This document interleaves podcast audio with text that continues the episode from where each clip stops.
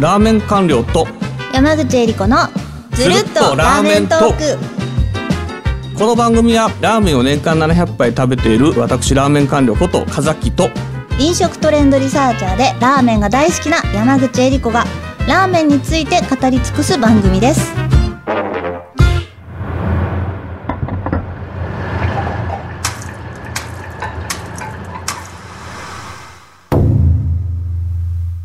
第9回目のテーマは2022年のラーメントレンドについてです。はいそろそろ2022年ももはいうそろそろ終わりつつありますけど、えー、まあ2022年のラーメントレンドっていうのは2022年っていうのはもうなんでしょうね去年一昨年はい。とは打って変わったように、本当にいろんな、えー進展なり、まあ、新しいトレンドっていうか、新しい傾向っていうのが出てきた年なんですよ。なんかあの、豊作だっていうのを、あの、聞いてるんですけど、ラーメン業界というか、うんそれって、あの、コロナとかの影響があって、逆にこう、豊作ではないのではって思っちゃうところもあるんですが、なぜその盛り上がってるとか、トレンドが推。測なんですけどね。はい。あの、コロナの行動制限が今ないじゃないですか。そうですね。はいで、。行動制限がないので、はい基本的には、この営業時間の規制とかっていうのはないわけですよ。あちょっとね、前にありましたけど、そういうのがなくなりましたからね。まあけどいまだにはいやっぱり元には戻ってはいないんだけれども、一応このまあなんでしょうきあの、まあ、いわゆる緊急事態宣言だとかマンボウといったようなものがないので、はい。やっぱり自由にある程度この店主さんとか、まあ、あのラーメン作る人もえある意味この遠慮なくっていうかねあの気兼ねなくあの要するに店出せるようになったといったところも結構大きいんじゃないかなというふうに思います。それはあの店を出せるっていうのはあの出店が増えたっていうのですか？それと営業日がまたコロナ前に戻ったあやっぱり新規開業だから新店の数が増えてますね。あそうなんですね、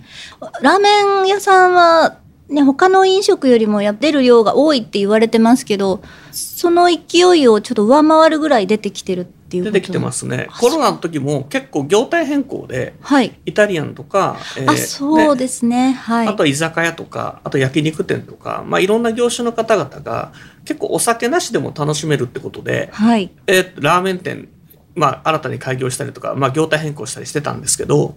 まあ、今年に関しては、まあ、純然たる新規開業。だかはいらどこどこの有名店とか実力店で修行して、えー独立してるっていう店が、えーどんどん増えてます。特に今年の6月以降そういう傾向が顕著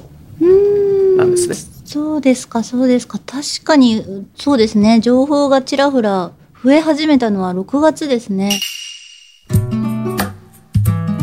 でやっぱり2022年のトレンドなんで、まあ、進展が増えたってこともありますけど、はい。ぱこの2020、2021とあんまりこの要するに動きがなかったっていうか、まあ、はいそれなりに、あそれなりになくはなかったんですけどやっぱり他のこれまでに比べるとちょっとビビたるもんだったことに比べれば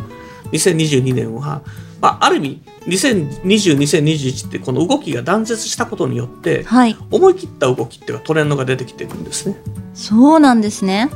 ぜひぜひ、それちょっと教えていただきたいと思います。そうでしょう。はいね、えっと、私が思うに、まず自家製麺出す店が圧倒的に増えた。はあ、自家製麺。はい。私、いろんな記事書いたりとか、あと、東京ラーメンオブザイヤーの審査員とかやってて、まあ、はい一通り新しい店っていうのは食べ歩いたり、お店の方々にどういうラーメンなのかって聞いたりとかしてるんですけど、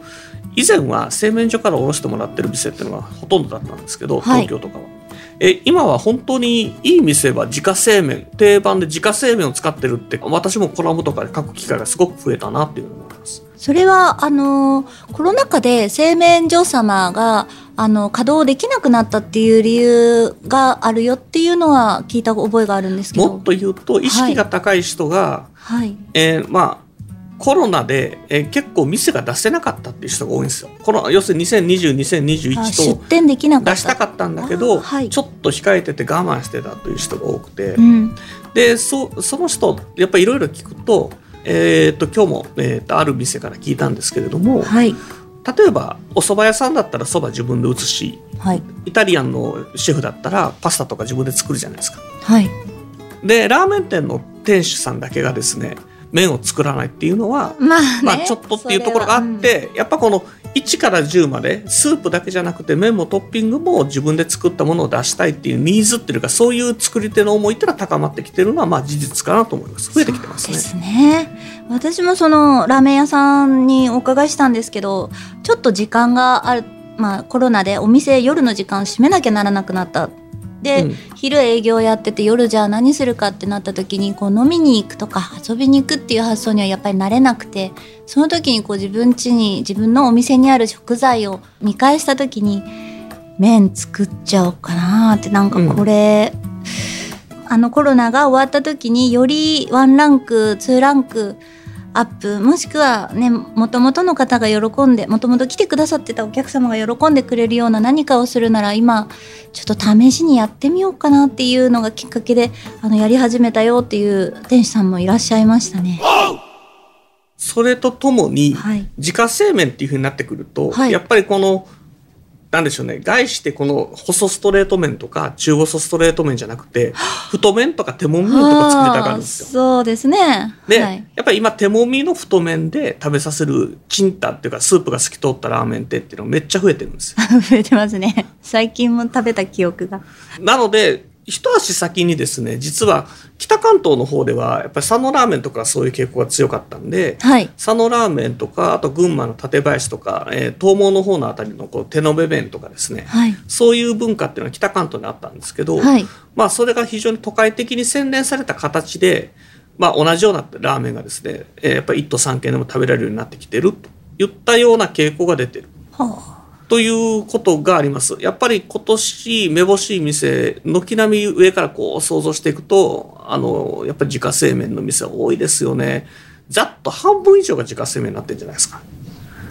これまでのイメージで言うとコロナ前だとせいぜい1割。で、今は多分、あの、新しくできる新店でめぼしいところだけに限れば、過半数、えーの店が自家製麺使ってるっていうような感じですね。あ。すごいですね。ちょっとラーメンの歴史、ポジティブな感じのポイントになりますね。なります今年は。はい。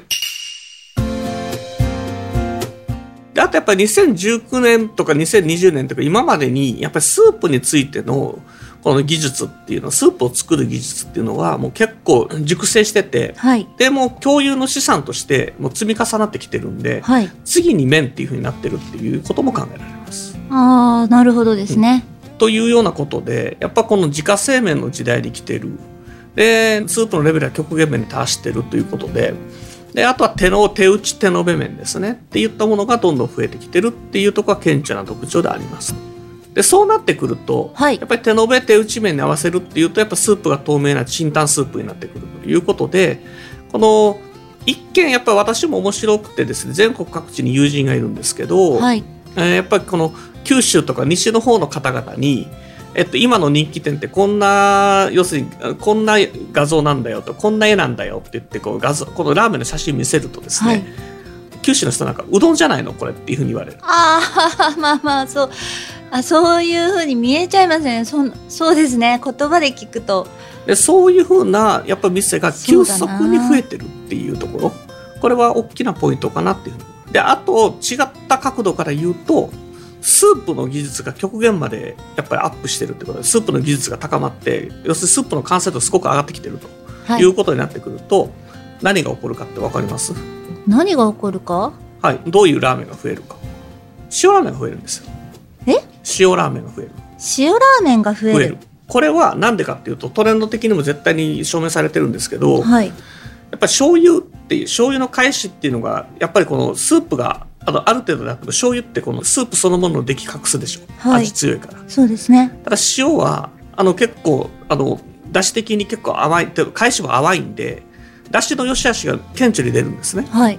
だからスープのレベルが上がれば上がるほどこの塩ラーメン出汁を強調した出汁感強調したラーメンが出てくるっていうことで塩ラーメンの時代が来ていると。その2つかな。自家製麺と塩ラーメン。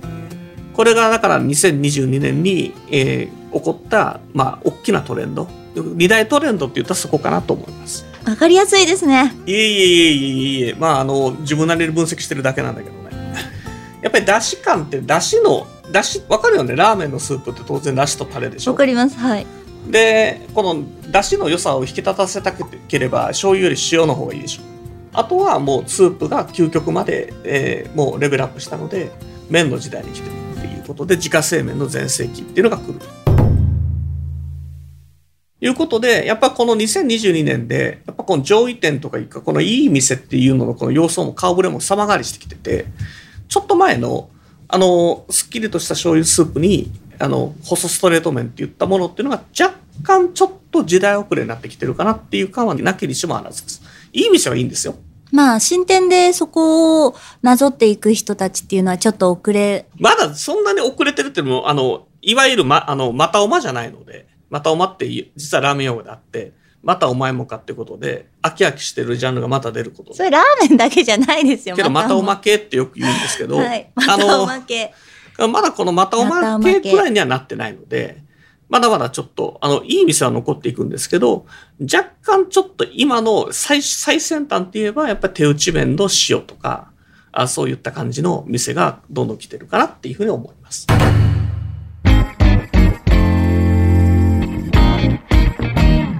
なるほどですね。あ2022年のラーメントレンド皆さん押さえていただけましたでしょうか？結構なんかちょっと今回教育番組みたいになっちゃったけどね。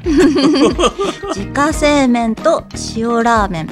そう。です。はい。皆さんぜひあのチェックしてみてください。ちょっと前とは全く異なる一次元高い、えー、一杯が楽しめるかもしれませんね。楽しみですね。はい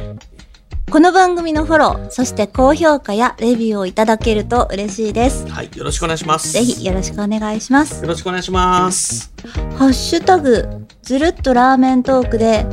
2022年のラーメントレンドについて皆さんの感想を送っていただけたら嬉しいです。はい、よろしくお願いします。お待ちしてます。感想お待ちしてます。ではまた次回お会いしましょう。